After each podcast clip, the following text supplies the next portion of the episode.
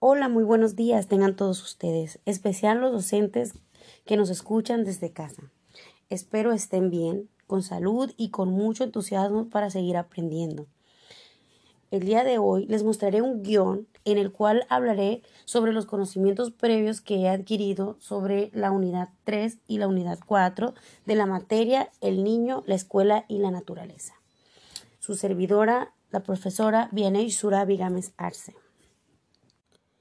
El día de hoy hablaremos sobre dos temas de gran importancia en nuestra formación docente. El primer tema a abordar es el propósito de la enseñanza de las ciencias naturales en la escuela primaria.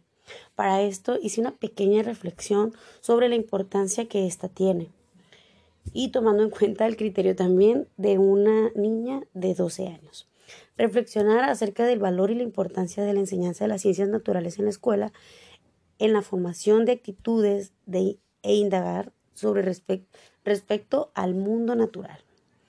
Lo importante de esto es que los alumnos deben aprender lo correcto e incorrecto sobre el cuidado de la biodiversidad y a su vez conocer el funcionamiento de su propio cuerpo, su desarrollo y cuidado personal es bueno concientizar al alumno sobre la importancia que es conocer el medio que lo rodea y los recursos que puede tener para subsistir en esta vida. La importancia de no contaminar y para que la naturaleza, perdón, la importancia de no contaminar y para que la naturaleza, naturaleza prevalezca. Eh, referente a esto, existen tres esferas importantes que es bueno resaltar sobre la relación que tiene la, naturaleza y el ser humano, que tiene mucho que ver con el trabajo, la religión y las distintas culturas que existen en esta sociedad.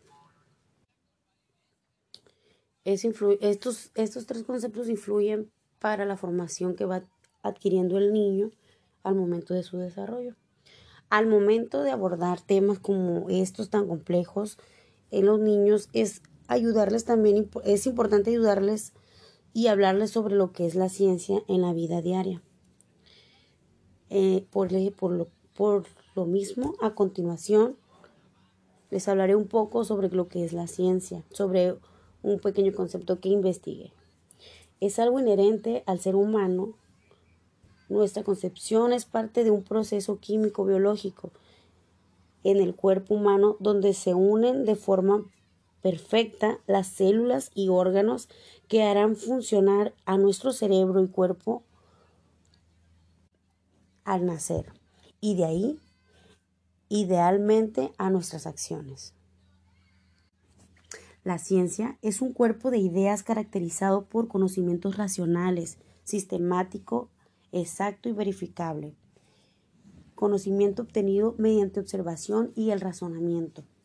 ¿Qué nos dice esto? Que la ciencia no nada más es lo que leamos, sino que también al momento de querer abordar a algún niño o, a los alumnos en clase, tenemos que llevarlos a que conozcan el medio, medio que los rodea, a que realicemos actividades donde ellos puedan hacer experimentos para que puedan tener por su propia experiencia más conocimientos. Como ejemplo, hacer actividades como lo que es el volcán, que sepan lo que es una erupción, qué es lo que provoca una erupción y pedirles materiales para que obtengan un aprendizaje mucho más significativo. De esta manera, el niño tendrá una mayor seguridad en lo que va aprendiendo. Otra cosa importante que tenemos que abordar con ellos es de qué forma impacta la tecnología en la vida cotidiana. La tecnología es una extensión de la innovación del ser humano que le ayuda a desenvolverse de mejor forma en su entorno y ayudar a, solucionar problemáticas y necesidades a los que se enfrenta la sociedad. Como por ejemplo, es bueno que conozcan de tecnología y de qué manera obtienen recursos naturales como lo es el agua potable en casa, que va de la mano con la ciencia y la tecnología, y que conozcan el proceso y el procedimiento que, que se lleva a cabo para que ellos obtengan todas las comodidades que tienen cerca. en esta unidad 3, más que nada el propósito es enseñar ciencias naturales en, en el alumnado que tengamos o el grupo que tengamos a cargo. Claro que hay que tomar en cuenta que es importante tener todos los procesos para el aprendizaje y la enseñanza. En la unidad 4 nos habla sobre los principios, planes, estrategias y tácticas que uno como docente debe de tener al momento de elaborar una planeación y llevarla a cabo a la hora de dar clases. ¿Qué es educación ambiental? Los problemas del medio ambiente son provocados por la sociedad. Exigen inmediatos y urgentes. Esas acciones no se pueden llevar a cabo si los miembros de la sociedad siguen pensando que la naturaleza es un depósito de recursos que solo está ahí para sacar el máximo provecho de ellos. Para ayudar a concientizar, aquí en este, en este tema, yo logré encontrar unos aspectos importantes para guiarnos y hacer lo que es una,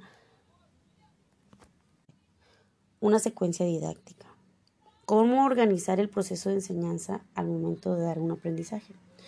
Para iniciar tenemos que hacer preguntas generadoras.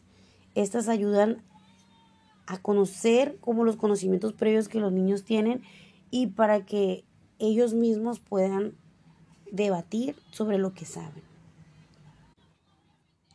Posteriormente, ya que ellos hayan expresado todo lo que ellos saben, uno como maestro tendría que hacer preguntas secundarias, ya que estas ayudan a relacionar algunos conocimientos básicos con el problema que estemos tratando. Nosotros debemos organizar inicialmente el proceso. Después de hacer la pregunta generadora y ver las ideas iniciales de los niños, ahí es donde entramos nosotros como docentes buscando las mejores estrategias didácticas que ayuden a promover el interés al momento de que el niño esté aprendiendo. Tenemos que tener un objetivo claro y tener también cuál es el aprendizaje significativo que tenemos que lograr en el grupo en general. Buscar nueva información que pueda ir construyendo el aprendizaje que ellos ya tienen previo. Ya luego que recaudemos toda la información, podemos organizarlas en diferentes trabajos o diferentes actividades como puede ser elaborar ficheros, cuadernos de notas, hacer cualquier actividad que permita registrar y estructurar de alguna manera la información. Y así, el alumno se queda como con una referente para el momento de querer repasar o estudiar o para reforzar el conocimiento que esté teniendo en su momento. Como les decía, es bueno que los niños hagan, experimentos diferentes de diferentes tipos, ya sea dentro del aula o por fuera del grupo.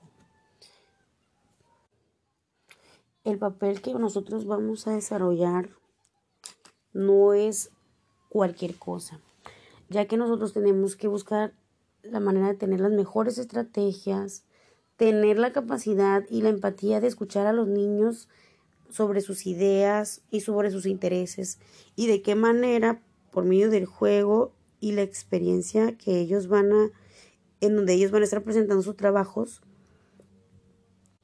aprendan mucho más. Tenemos que estimular el trabajo en grupos e individualmente para que también ellos crezcan conforme a sus en la socialización. Tenemos que tener la capacidad de saber coordinar e incentivar al, alumno para que ellos se motiven cada vez más al querer estar aprendiendo y darle una buena continuidad al proceso. Facilitarles material del trabajo donde ellos puedan palpar lo que se les esté explicando.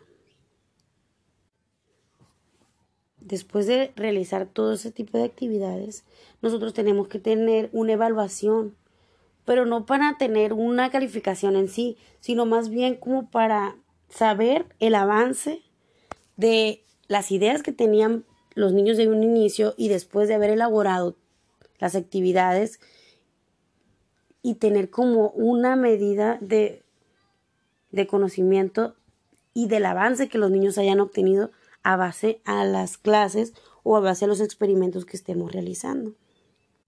Siempre es bueno saber si el niño lleva un avance positivo y de no ser así, y de no ser así debemos de hacer adecuaciones en el tema o en la situación del grupo.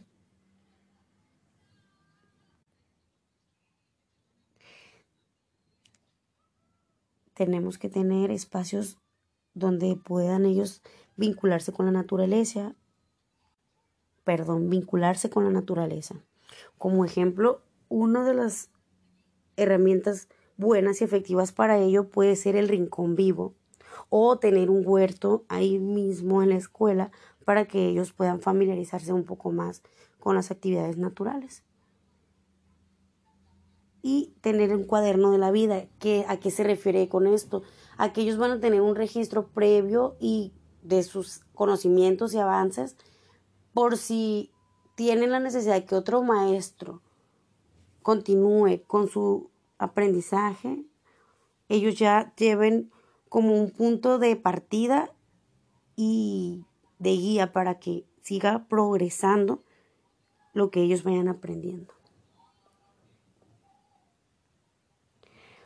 Ok, pues de momento es todo lo que les puedo compartir. Espero sea de mucha ayuda. Les doy las gracias por su atención y que tengan un lindo día. Gracias.